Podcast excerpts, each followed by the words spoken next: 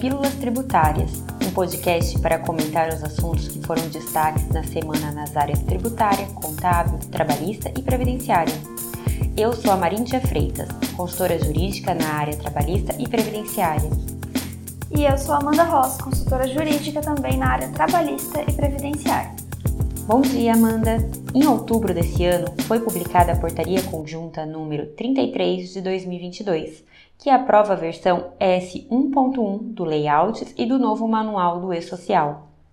A versão S1.1 incorpora as evoluções relativas às informações de processos trabalhistas previstas na minuta da Nota de Documentação Evolutiva número 02 de 2021.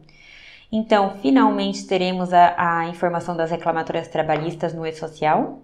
Pois é, Maríndia, finalmente, mas é importante a gente já mencionar que essa implantação das informações do processo trabalhista no e-social só iniciará a princípio no dia 16 de janeiro de 2023. Além disso, há um período de dois meses de convivência entre as versões S1.0 com a S1.1, que vai do dia 13 de janeiro de 2023 até o dia 19 de março de 2023. Assim, vai ser implantado o evento 2500, que é o evento de processo trabalhista, será utilizado para registrar as informações decorrentes de processos trabalhistas perante a Justiça do Trabalho e de acordos celebrados no âmbito das comissões de conciliação prévia, CCP, e dos núcleos intersindicais, os NINTER. Nesse evento serão prestadas as informações cadastrais e contratuais relativas ao vínculo, as bases de cálculo para recolhimento de FGTS e das contribuições previdenciárias apenas dos segurados vinculados ao regime geral de previdência social e decorrente desses processos. Pessoal, todo declarante em processos trabalhistas ou em demandas submetidas à CCP ou NINTER está obrigado a reconhecer ou alterar informações relativas a vínculo trabalhista ou recolher FGTS e contribuições previdenciárias correspondentes. Este evento deve ser enviado pelo responsável pelo pagamento da condenação, ainda que não seja o empregador, como no caso da responsabilidade indireta, né, a subsidiária ou a solidária e o prazo do envio do evento S2500 será até o dia 15 do mês subsequente ao do trânsito em julgado da decisão proferida no processo trabalhista ou do acordo celebrado perante a Justiça do Trabalho, a, a CCP ou o NINTER. Exatamente. E o envio do evento S1000, que é o evento de informações do empregador, é pré-requisito para envio do evento S2500. Ainda, há situações que exigem prévio cadastro no vínculo de trabalho no e-social ou retificações dos eventos declarados que veremos adiante. Pessoal, é importante observar que esse evento deve ser enviado mesmo quando não houver contribuição previdenciária, FGTS ou imposto de renda a recolher. É, o evento S2500 não deve ser utilizado para a prestação de informações relativas a processos de trabalhadores vinculados ao regime geral da Previdência Social ou do regime próprio, que sejam da competência da Justiça Comum ou da Justiça Federal, como uma discussão sobre a não incidência de determinada verba. A identificação do evento será feita pelo seguinte conjunto de dados CNPJ ou CPF do declarante, CPF do trabalhador e o número do processo. Já os vínculos e as, as, demais informações devem ser cadastradas no CNPJ raiz do declarante ou do CPF, caso o empregador seja pessoa física. Se for informada a natureza jurídica da Administração Pública Federal, sob os códigos 101 dígito 5, 104 dígito 0, 107 dígito 4, 116, dígito 3 e 134, dígito 1, o campo número de inscrição deve ser preenchido com o CNPJ completo, com 14 posições. Devem ser informados no evento S2500, independentemente do período abrangido pelas decisões ou acordos judiciais, as informações referentes aos processos trabalhistas que transitaram em julgado após a entrada em produção desse evento a mesma regra se aplica aos acordos celebrados no âmbito da CCP e dos NINTER, celebrados após a entrada em produção desse evento. É importante observar que, caso o vínculo já tenha sido declarado no e-social, a matrícula a ser informada neste evento deve ser a mesma já anteriormente informada. Neste caso, o campo indicativo do contrato deve ser preenchido com o indicativo SIM e não será possível a prestação de informações complementares no vínculo do grupo, Ah, tais como né, o CBO, a duração do contrato de trabalho, a remuneração, dentre outros. É, eventual informação de alteração contratual ocorrida durante o período do vínculo deve ser prestada por meio do evento S2206. Isso mesmo, mas caso o vínculo não tenha sido declarado no e-social, o contribuinte deverá observar as orientações constantes no item 1.6 do Manual de Orientação do e-social versão S1.1, é, processo trabalhista. Assim, o campo indicativo do contrato deve ser preenchido com não e o grupo de informações complementares também deve ser informado. É, em regra, esse evento tem processamento independentemente dos demais eventos do e-social e não interfere na rotina mensal da folha de pagamento, nem nos registros trabalhistas constantes no registro de eventos trabalhistas, o RED. Caso a decisão judicial determine a alteração de informações constantes do RED, será necessário o envio da retificação do evento original correspondente. Por exemplo, se alterou a data do desligamento e o motivo do desligamento anteriormente informados no evento S2299. Ainda há situações que exigem prévio cadastro no vínculo de trabalho do e-social ou retificação dos eventos declarados. Assim, quando o trabalhador permanecer prestando serviço no declarante, deve ser encaminhado, antes do envio do evento S2500, o evento de admissão correspondente, que pode ser o S2200 ou o S2300, caso ainda não tenha sido enviado, né? Também será necessário retificar os eventos S2200 ou o S2300 e o S2299 ou o S2399, né, nas situações de unificação de vínculo e de mudança de categoria ou de natureza da atividade. A unificação de vínculo é quando o período do contrato de trabalho reconhecido judicialmente deve abranger os períodos dos contratos de trabalho referente a todas as matrículas incorporadas. Assim, o vínculo incorporador pode ser um vínculo já existente ou um novo vínculo. E em caso de criação de novo vínculo, deve ser criada uma nova matrícula. Amanda, e se houver incorporação de vínculo encerrado em períodos anteriores ao social, o que deve ser feito? Então, Marindia, se houver a incorporação do vínculo encerrado em período anterior à substituição da GFIP para fins previdenciários, o declarante deve enviar previamente o evento S2200 relativo a esse vínculo com o grupo desligamento preenchido e preencher o evento S2500 com a matrícula utilizada no evento S2200.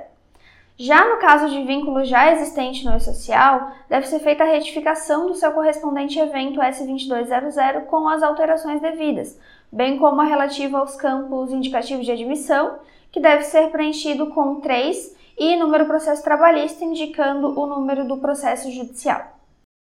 É, os vínculos incorporados que estiverem ativos devem ser previamente encerrados, né, Amanda? Mediante o envio do correspondente evento S2299 ou S2399 indicando o motivo do desligamento, que nesse caso será o indicativo 44, que é referente ao agrupamento contratual. Tanto no evento S2299 como no S2399 deve ser informado o número do processo judicial. Bem lembrado, Marinde. Aproveitando, no dia 12 de dezembro, a advogada e palestrante doutora Márcia Mon vai palestrar o curso sobre esse tema. E se um ouvinte estiver interessado, pode procurar mais informações e inscrições pelo site da ITC Cursos e Treinamentos. Ainda, após a unificação dos vínculos, não devem ser feitas alterações nos contratos incorporados. Caso haja necessidade de exclusão ou de retificação de um vínculo incorporado, é necessária a prévia exclusão do evento S2500 e, se for o caso, do evento S2501.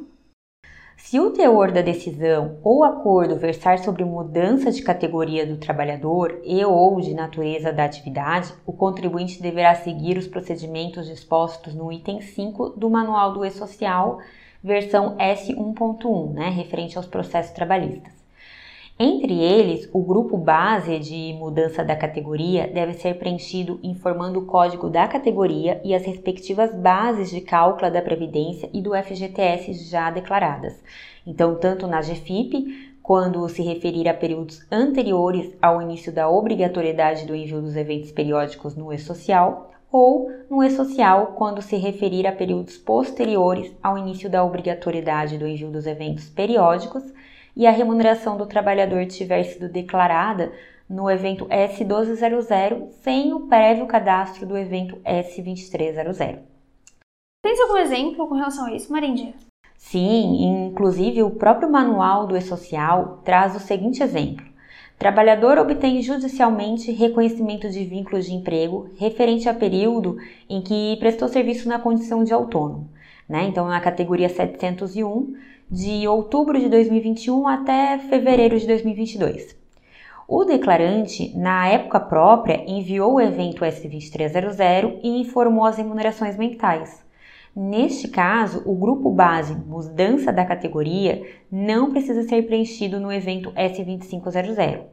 Mas, caso o declarante não tivesse enviado o evento S2300, o grupo base mudança de categoria precisa sim ser informado no evento S2500. No caso de decisão ou acordo judicial determinando a reintegração do trabalhador em data anterior ao início da obrigatoriedade do envio dos eventos não periódicos ao e-social, o campo IND deve ser preenchido com N. Nessa situação, deve ser enviado o evento S2200 com o campo CADINE preenchido com S. Tal procedimento é suficiente para indicar que o trabalhador está ativo, e caso a reintegração ocorra em data posterior ao início da obrigatoriedade do envio dos eventos não periódicos, é necessário o envio do evento S2298, evento de reintegração, antes do envio do evento S2500. É importante ressaltar que as bases informadas no evento S2500 são complementares às já prestadas ao E-Social ou à GFIP, ou seja, as informações originalmente declaradas nos eventos remuneratórios do E-Social ou da GFIP não devem ser retificadas.